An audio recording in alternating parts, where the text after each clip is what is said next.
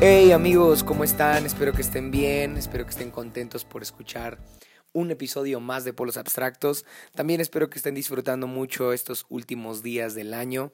Yo estoy muy contento, estoy feliz, pero también estoy nervioso porque como ya se dieron cuenta, este episodio tiene un contenido muy controversial y seguramente varias personas van a escucharlo por morbo, porque el título, el título se me ocurrió así de la nada y lo dudé mucho si ponerle ese título, pero bueno, es un título que además de eh, intentar llamar la atención, que sé que lo va lograr.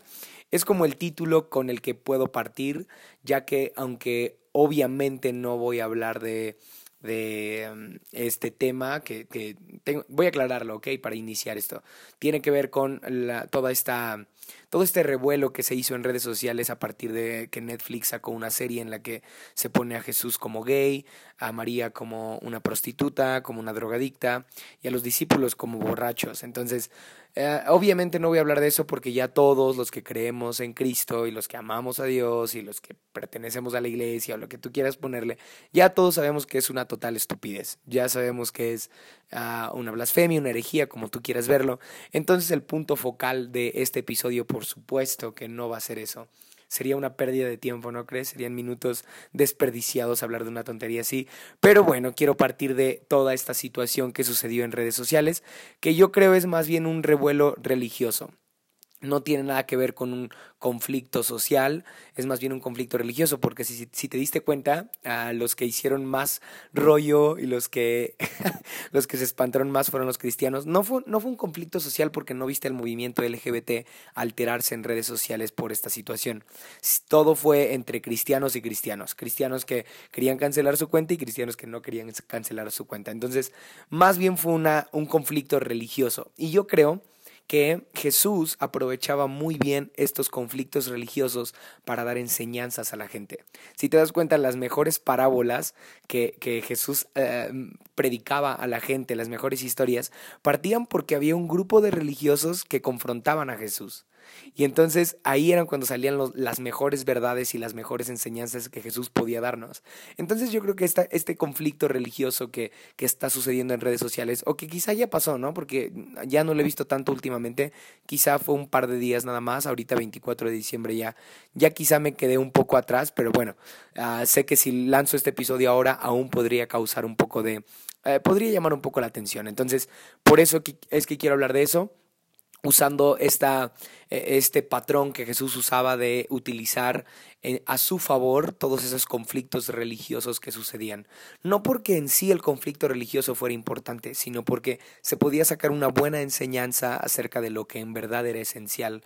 Entonces es justamente lo que quiero hablar de algo esencial, hablar de un principio para mí bíblico uh, del, que puede partir uh, después de um, toda esta situación que estamos viviendo en redes sociales. Entonces, si tú estás escuchando este episodio, quizá por morbo, por, por uh, ver qué puedes sacar de acá para usar en mi contra, bueno, dudo mucho que lo encuentres porque me voy a concentrar en los próximos minutos full en Biblia.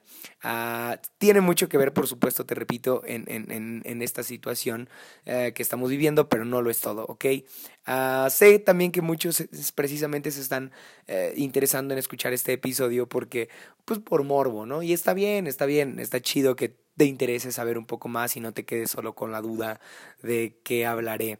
Uh, sin embargo, quiero decirte que estés muy abierto a lo que vas a escuchar en los próximos minutos, porque definitivamente a mí me sirvió bastante meditarlo como lo hice. Platiqué con algunos amigos ahí en redes sociales acerca de qué opinaban. Sin embargo, tuve que esperar algunos días, platicarlo con mi papá, contarle un poco acerca de, de toda esta situación. Tuve que ir a la Biblia y bueno, puse en orden varias ideas y... Uh, tatán, llegué a esta conclusión que hoy quiero compartirte, así que disfrútate mucho este episodio de Polos Abstractos.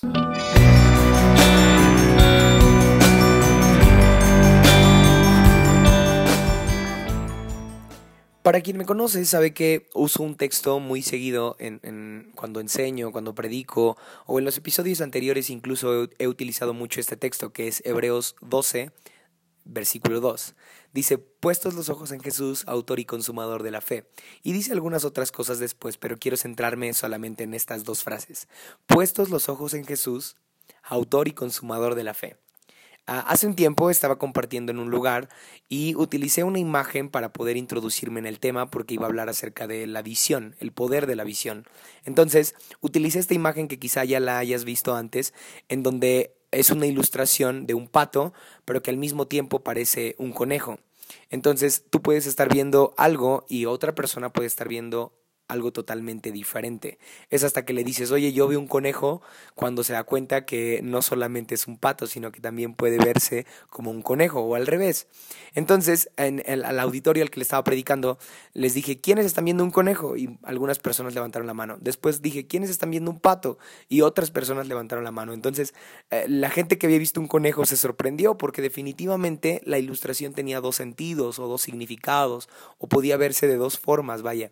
Entonces, ahí, ahí empecé a explicar que podemos estar mirando lo mismo, pero viendo cosas diferentes, ¿sí? Quizá haya, hayas visto esa imagen antes o quizá hayas visto alguna otra. Puedes buscarla en Google si quieres ponerle pausa en este minuto y buscarla como imagen pato conejo. Yo así la encuentro siempre y este podrás darte cuenta de lo que de, o podrás entender mejor a lo que me refiero pero la enseñanza en sí es que podemos estar mirando lo mismo y viendo cosas diferentes Toda, todas las personas estaban mirando la misma imagen que yo les presentaba, pero no todas las personas estaban viendo lo mismo. A pesar de que miraban lo mismo, no veían lo mismo. Ahora parece que redundo, pero tiene mucho que ver con Hebreos 12.2, porque puestos los ojos en Jesús nos habla de mirar a Jesús. Todos miren a Jesús, dice el escritor de Hebreos. Todos pongan la mirada en Jesús, pongan los ojos en Jesús. Hasta ahí el texto me parece muy peligroso, me parece muy arriesgado porque poner la mirada en Jesús nos da toda la libertad de ver en Jesús lo que se nos pegue la gana. Es decir, mira a Jesús, pero no te está obligando a ver, ver en Jesús lo que yo veo. Entonces, todos podemos mirar a Jesús, pero ver cosas muy diferentes. Mientras tú y yo podemos estar mirando a Jesús y yo puedo decir, ah, Jesús es mi Salvador, yo veo en Él mi redención, mi salvación, vida plena y ver cosas muy diferentes a ti, tú puedes estar mirando al mismo Jesús que yo miro, pero puedes decir, no, yo veo que Jesús es gay. No, dice, algunas otras personas, algunas otras ideologías dicen que Jesús era hippie, ¿ok?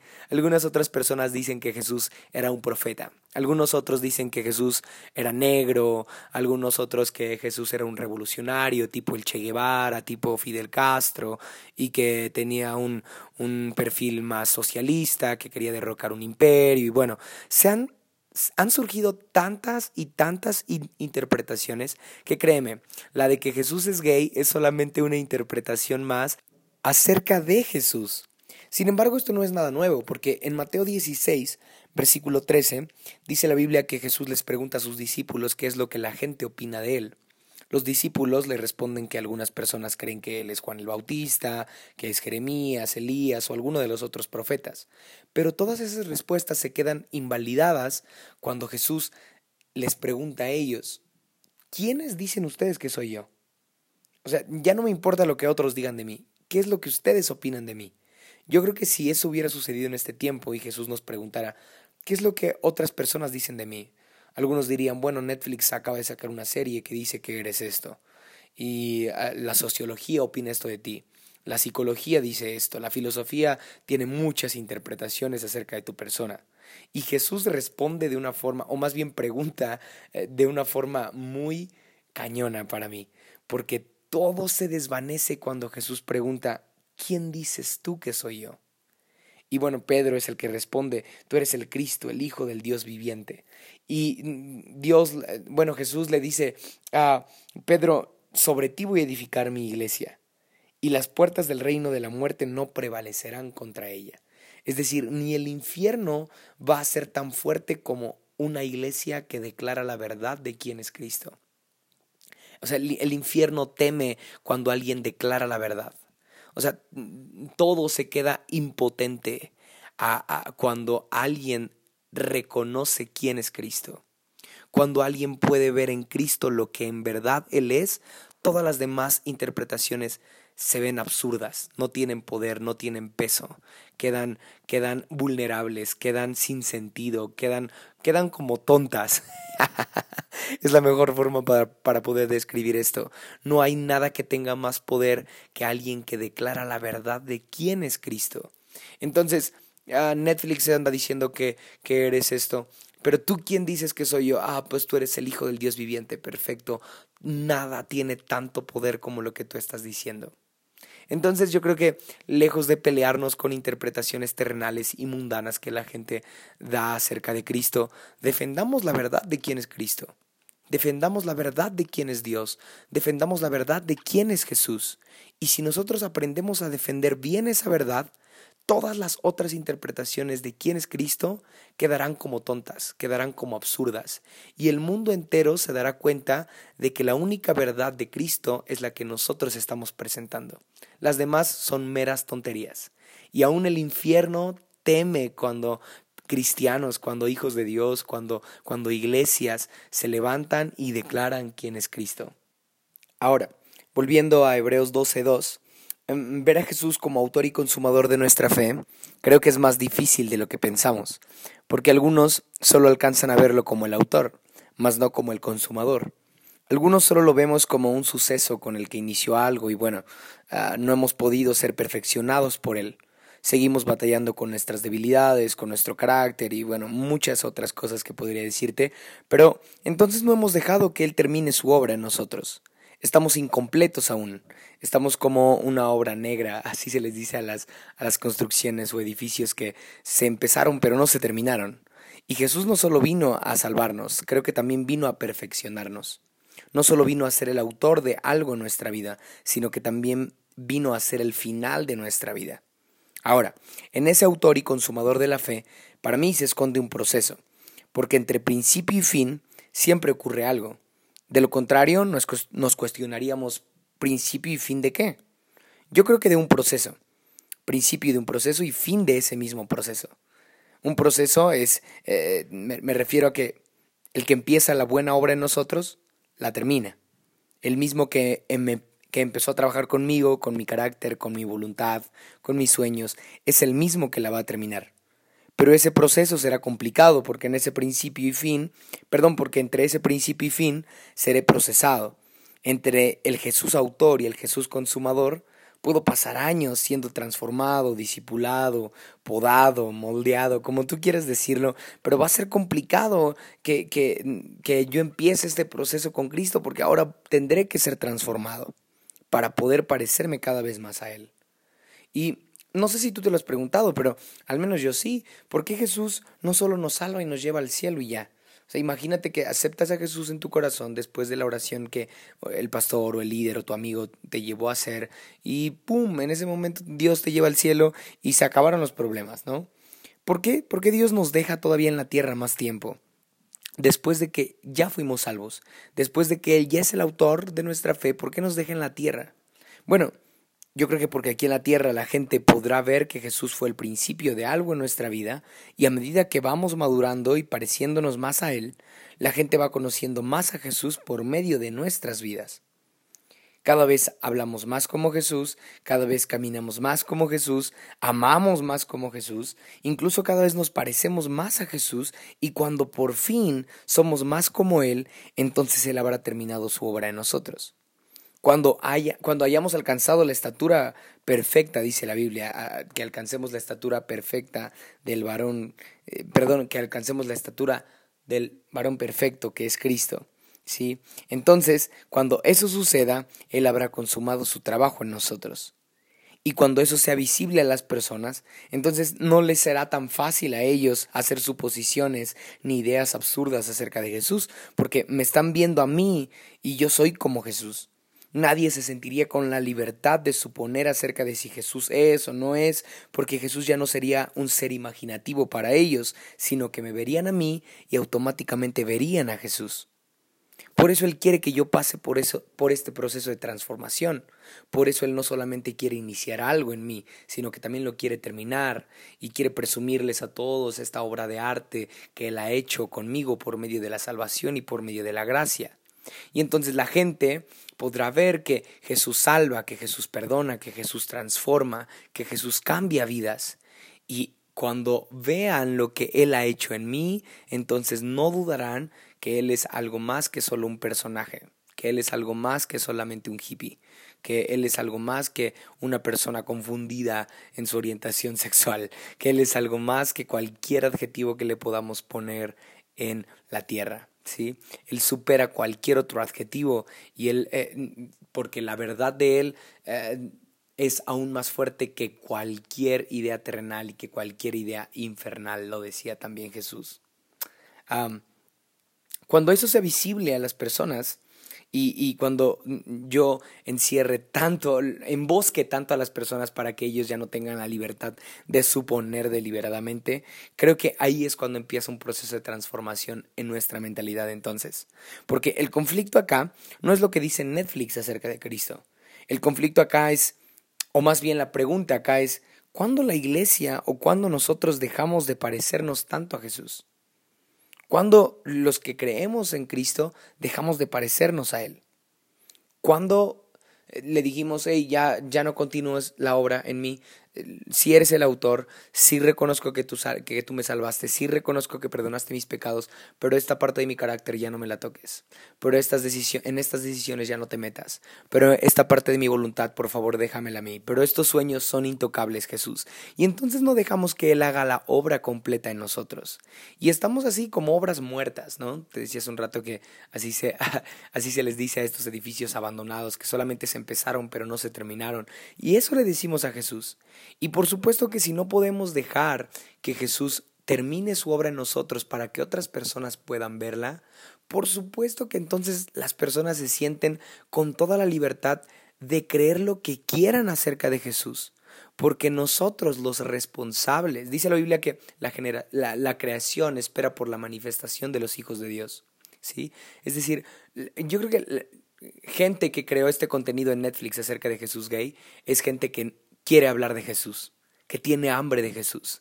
Y en su hambre y en su necesidad por Jesús se, se les fueron las cabras, este, se, se les fueron las ideas y se pasaron de la raya, pero tienen tanto deseo de hablar de Jesús, se quieren colgar del nombre de Jesús, tienen tanto deseo por saber de Él, ¿sí? Que sacaron una serie acerca de su persona. Y para mí eso, eso se traduce a, hey, la creación está esperando por la manifestación de hijos que realmente dejen y presuman eh, la obra de Dios en nosotros. La creación espera por alguien que diga, hey, mira, Jesús es algo más que esto. Jesús es algo más que interpretaciones humanistas, que interpretaciones sociales. Jesús es algo más que esto. ¿Y cuál es la mejor evidencia de lo que te estoy diciendo? Mi vida misma mi carácter, mi temperamento, mi persona, mi testimonio, mi integridad. Eso habla más que interpretaciones, eso habla más que series en Netflix.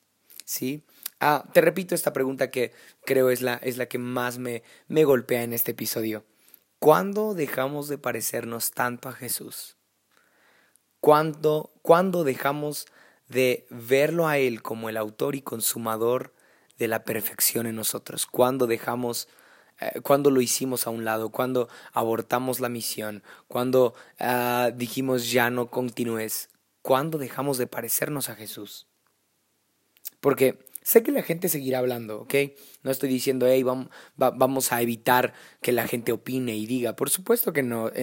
le pasó a Jesús cuando estaba en la tierra, sigue pasando ahora interpretaciones, ideas, ideologías y más. La gente siempre va a hablar, pero yo te reto, te desafío que incomodemos tanto a las personas de nuestro alrededor, pero no las incomodemos con nuestros argumentos teológicos, incomodémoslos tanto eh, con, con, la forma en la que amamos, incomodemos tanto a la gente con la forma en la que hablamos acerca de, de, de salvación, acerca de gracia, acerca de misericordia, incomodemos tanto a las personas con nuestra vida parecida a Jesús, que no les quede duda de quién es Él en verdad.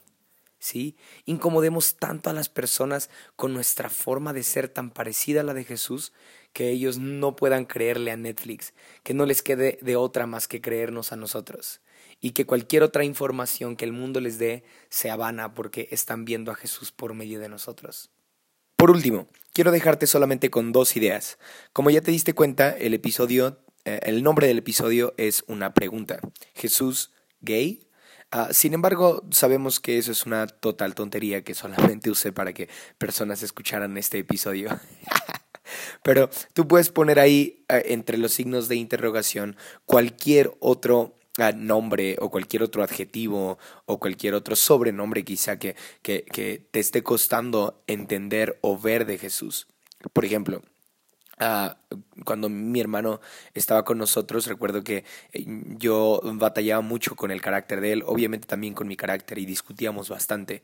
Entonces, recuerdo que yo lo juzgaba y yo lo juzgué mucho y lo llegué a tratar mal bastantes veces. Eh, y en un tiempo de oración que teníamos en rescate, recuerdo que el Espíritu Santo me hizo sentir que Jesús era mi hermano mayor y que él no me estaba tratando mal, sino que él me estaba abrazando y yo tenía que comportarme igual con mi hermano menor.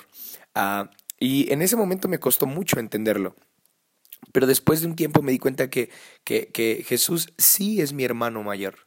Ah, quizá tú puedas poner ahí Jesús amigo, Jesús hermano mayor, Jesús ah, camino, Jesús verdad, Jesús el que suple todo, Jesús el que ordena todo, Jesús el que entrega todo, no sé cuál, cuál no hayas podido ver plenamente hasta ahora de Jesús. No sé qué característica de Él aún no, no puedas ver en tu vida. Ah, no sé qué parte de Él no estés dejando que fluya totalmente en ti, en tu persona, en, tu matrimonio, en tu escuela, en tu trabajo, con tus amigos. Pero te aseguro que hay muchas cosas, muchas obras incompletas de Dios en ti y en mí, las cuales pondrían en duda algo que Él es. Espero haberme explicado con esto. Así que, pues pregúntate qué no he dejado a Dios hacer en mí, que entonces pondría en duda lo que Él es. Porque quizá podríamos poner Jesús, ¿verdad? Ah, si estoy batallando todavía con, con muchas inseguridades, con muchas mentiras en mí mismo, ¿no? Ah, quizá podríamos poner Jesús es paz. Ah, si estoy batallando con muchos miedos, con, con, muchos temores y bueno, cosas así. Entonces, eh, eh, todo lo que escondemos apunta totalmente a algo de Cristo, a algo de Jesús. Ah, yo creo que podrías ponerte ahí eh, a, a analizar respecto al título de este episodio. ¿Cuál pondrías tú? ¿Cuál pondría yo? Ah, esa es la primera idea que, quiero dejarte de este episodio. La segunda es un texto que encontré en, un libro que leí hace mucho que se llama Pablo, el Espíritu y el Pueblo de Dios, te lo recomiendo mucho. Habla acerca de la teología que tenía Pablo y cómo implementa todas sus ideas a la iglesia cristiana de aquel tiempo y a la de este tiempo también. Pero bueno, el punto es de que en ese libro, que es de Gordon Fee, hay una frase que creo es la que resume mejor todo este episodio. Así que igual y no me entendiste en los minutos anteriores, pero si me agarras el hilo con esta frase de Gordon Fee, ya la hiciste, ¿sí? Así que te la quiero decir y te la, quiero citar tal cual él la pone, ¿ok? Gordon, Gordon Fee dice esto. Todos tenemos una teología rudimentaria de Dios, que hasta cierto punto es nuestro fundamento. Lo importante aquí no es cuál tienes tú, más bien es si la que tienes es la correcta. Esa es la frase que quizá resume todo lo que he estado diciendo. Que podemos tener teologías muy diferentes, pero no importa cuál es la que tengas, sino si la que tienes es la correcta. Así que vayamos siempre a la luz de la palabra, vayamos siempre a lo que dice la Biblia acerca de cualquier controversia social o religiosa que estemos viviendo. Y pues muchísimas gracias por escuchar este último episodio del año de Polos Abstractos.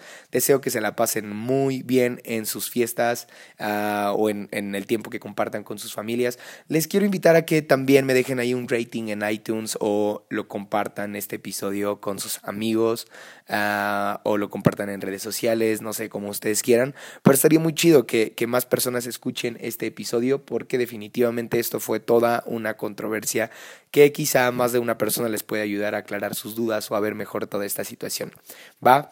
Otra vez les reitero, feliz año nuevo que se la pasen muy bien y nos vemos el próximo año aquí en Polos Abstractos.